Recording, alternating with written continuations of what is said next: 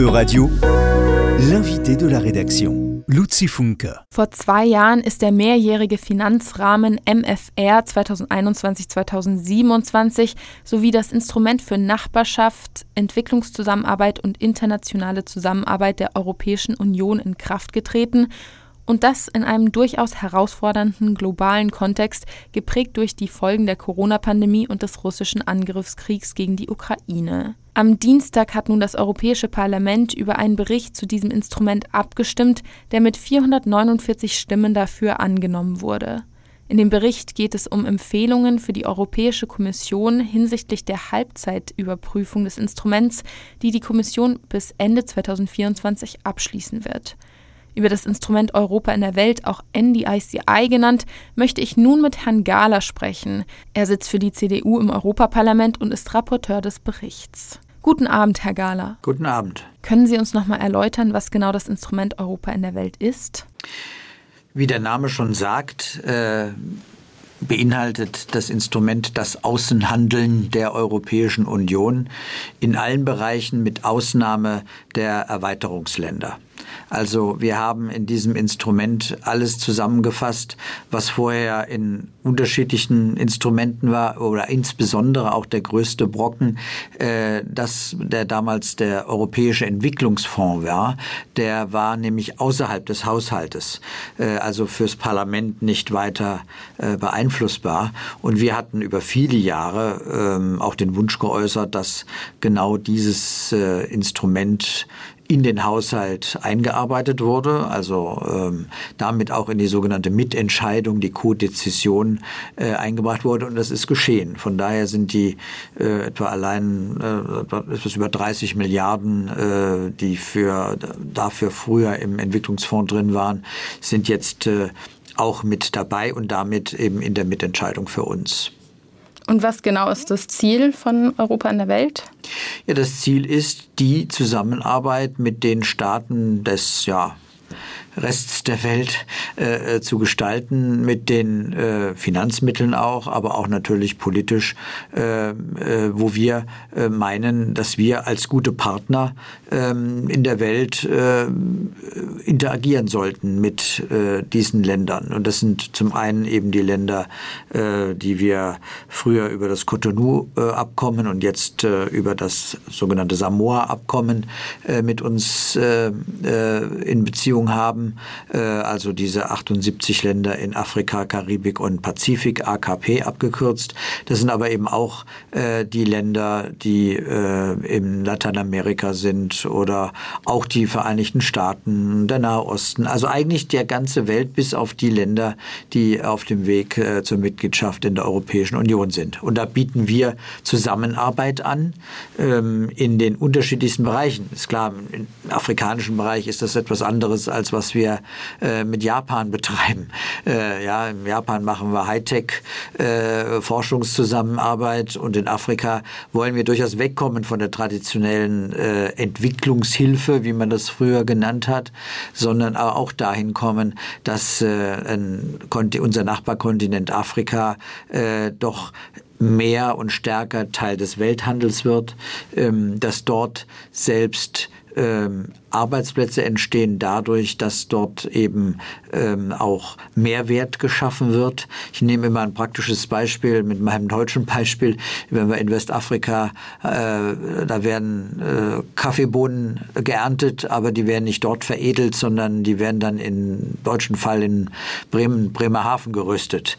Vielleicht kommt man mal dahin, dass äh, äh mit einer Investitionsinitiative äh, äh, man mit örtlichen, aber auch mit europäischen ähm, äh, Unternehmern äh, mal dort eine Produktion aufbaut. Dafür muss man dann vorher vielleicht Leute ausbilden, damit auf dem Arbeitsmarkt Leute da vorhanden sind.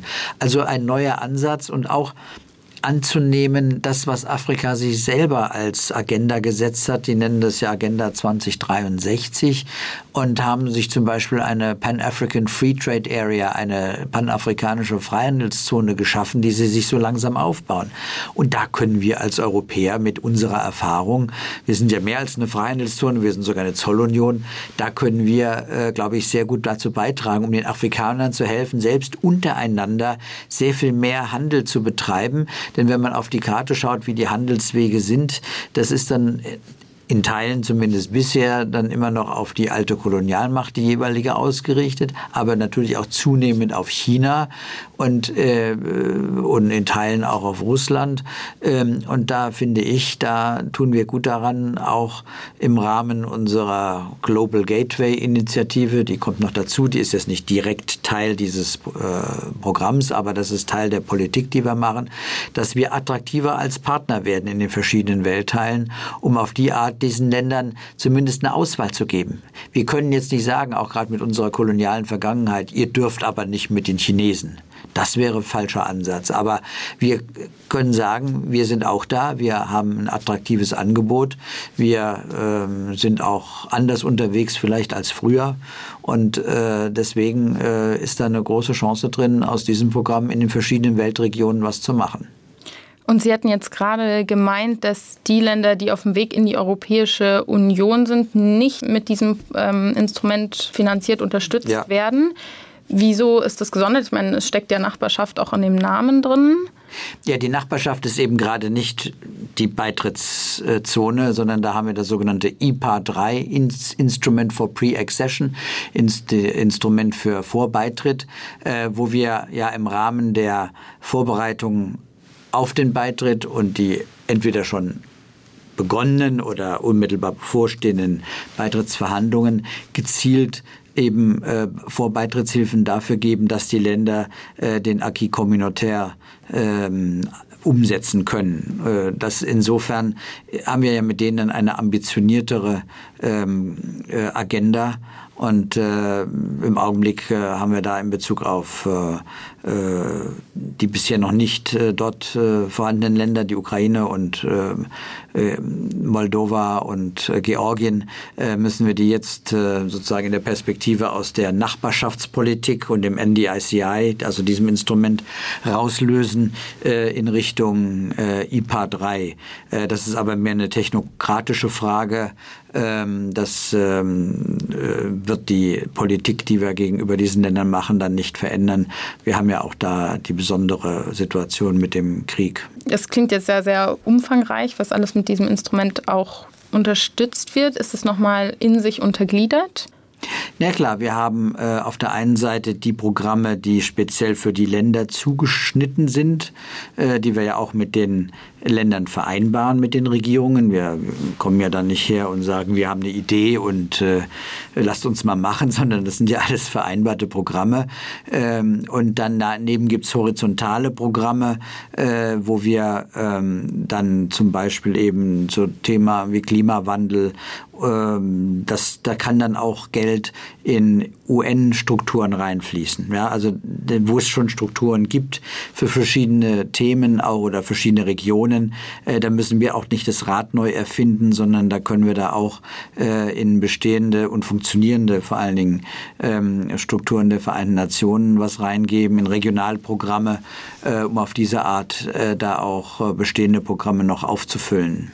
Am Dienstag wurde nun der Bericht vom Parlament angenommen. Sie sind einer der Rapporteure dieses Initiativberichts, der Empfehlungen bezüglich der Halbzeitevaluierung ausspricht. Was genau war der Anlass der Initiative? In welchen Bereichen sehen Sie bei dem Instrument Handlungsbedarf?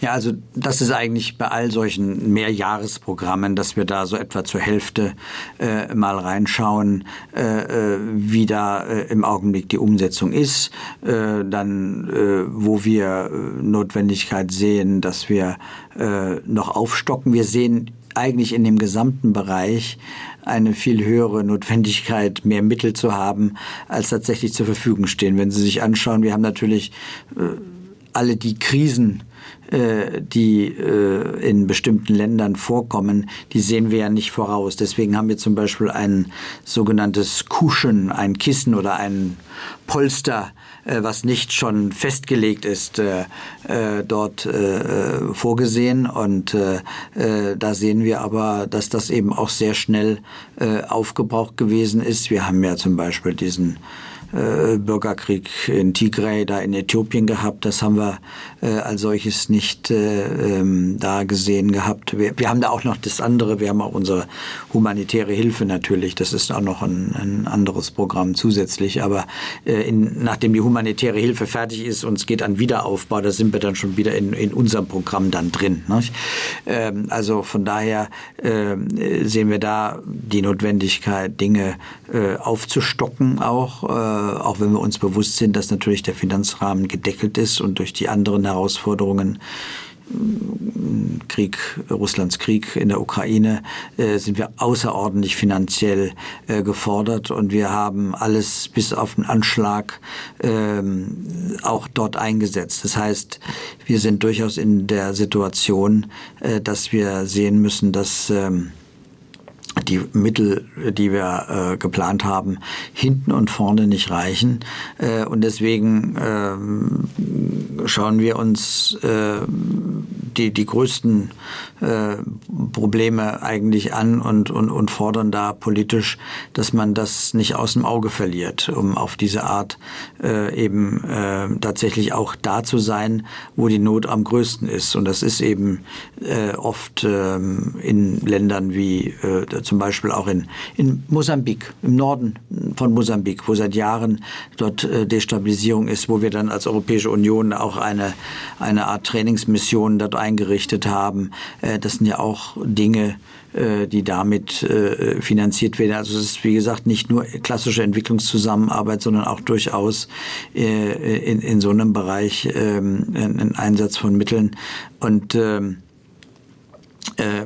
durch die, auch durch den Klimawandel bedingt, ähm, haben wir häufiger ähm, eben die, die Probleme mit, mit äh, Naturkatastrophen, äh, Wetterereignissen, die ganze Länder aus der, aus der Bahn werfen.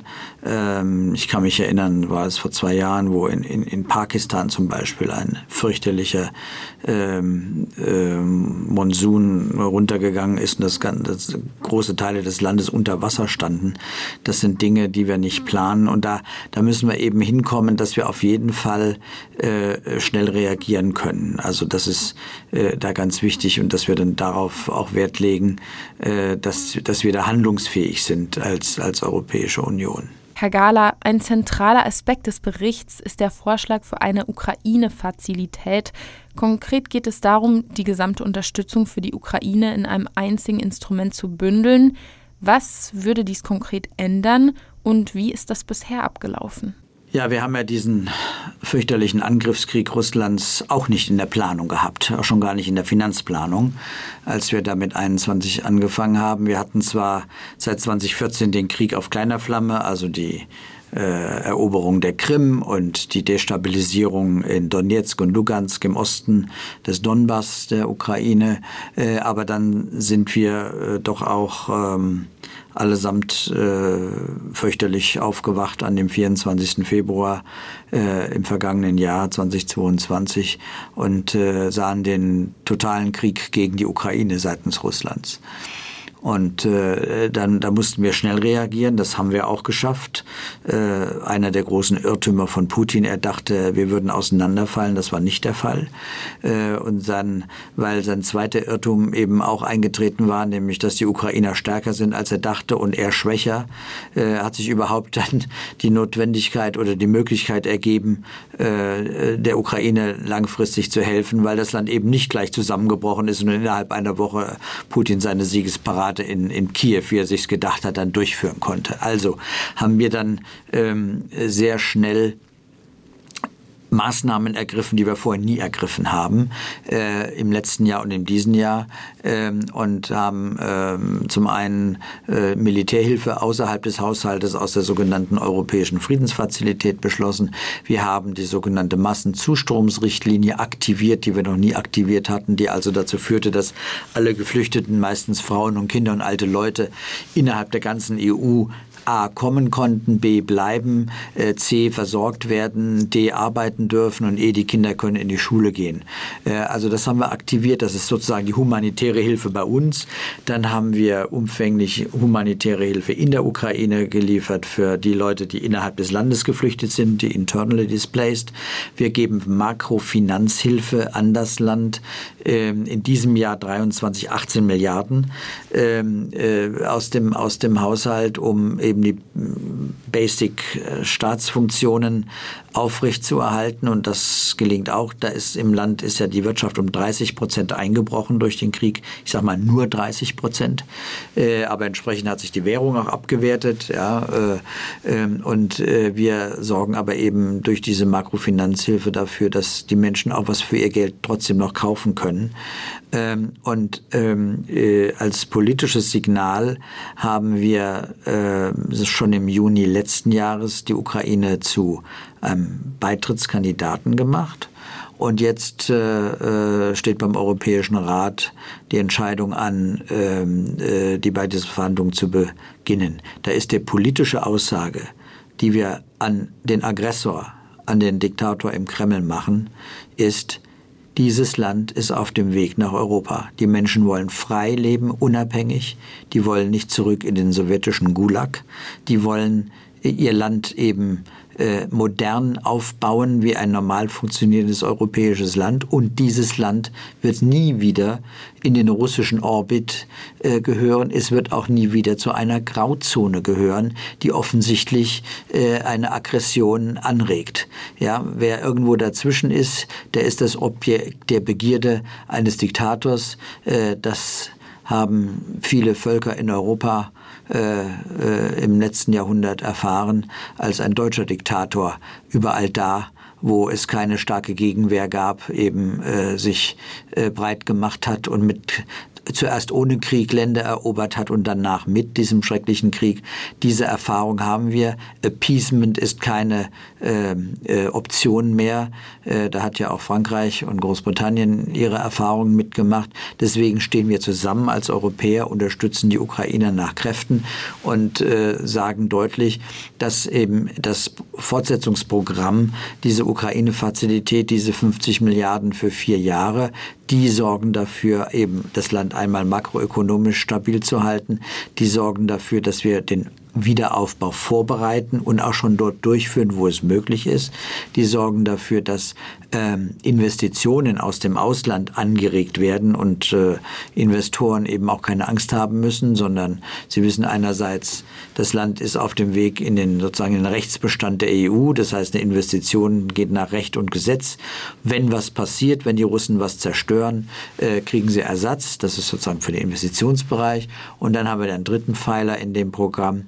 Äh, da ist die ganze Finanzierung unserer Expertise drin, also unsere Experten und das und aber auch ähm, die Übernahme der Kosten für die Zinsen. Denn alles, nicht alles das, was wir der Ukraine geben, sind Geschenke, sondern es sind sehr viele Kredite dabei. Aber damit das Land eben nicht überschuldet oder auch durch, allein durch Zinszahlungen überfordert würde, äh, finanzieren wir auch da die Zinsen äh, für die gewährten Kredite raus. Die Hilfen wurden also bislang über den regulären Haushalt finanziert. Kam es dadurch anderswo zu Engpässen? Ja, natürlich. Äh, wir hatten ja kein, wir können uns das Geld nicht zusätzlich drucken. Es muss ja eine Rechtsgrundlage da sein. Das haben wir äh, im Rahmen äh, des bestehenden Haushaltes im letzten Jahr und in diesem Jahr so durchgeführt. Aber eben weil es hinten und vorne nicht reicht, haben wir diese 50 Milliarden zusätzlich. Und weil das eben im Rahmen des mehrjährigen Finanzrahmens ist und der einstimmig von allen verabschiedet werden muss, äh, brauchen wir auch die Zustimmung zum Beispiel Ungarns. Und das äh, ist die Erwartung, die ich habe, die wir haben gegenüber dem ungarischen Ministerpräsidenten, dass er hier nicht glaubt, äh, Eskapaden machen zu können und das etwa zu blockieren. Das wäre in der Tat ein fatales ähm, politisches Signal an Putin. Das würde Putin äh, zu Weihnachten ein tolles Geschenk machen. Äh, und ich bin auch überzeugt, dass äh, die Bürger Ungarns damit äh, höchst unzufrieden sind. Denn die erinnern sich noch alle 1956, die wissen, was es heißt, sowjetisch besetzt zu sein. Äh, die wissen, dass die Ungarn und die Ukrainer beide frei leben wollen und die äh, persönlichen Befindlichkeiten des Herrn Ministerpräsidenten, der bis nach Peking fährt, um dem Herrn Putin die Hand reichen zu können, äh, das ist eigentlich ein politischer Sonderfall. Und er sollte das nicht missbrauchen, denn Ungarn ist auch von der EU abhängig, auch finanziell, und er soll es nicht übertreiben. Sie sind also trotzdem eher positiv gestimmt? Ja, ich habe eine positive Erwartung. Äh, äh, wenn es am Freitag anders kommt, äh, werden wir uns dann entsprechend verhalten müssen. Da müssen wir schauen, ob wir im nächsten Jahr dann eben nicht das aus einem zusätzlichen Haushalt nehmen, sondern aus dem bestehenden. Und das würde natürlich außerordentliche Verdrückungen bringen, ja, oder Probleme. Aber die würden dann auch auf Ungarn zukommen und nicht nur auf die anderen. Vielen Dank, Herr Gala. Bitte sehr. Euradio vous a présenté l'invité de la rédaction. Retrouvez les podcasts de la rédaction dès maintenant sur euradio.fr.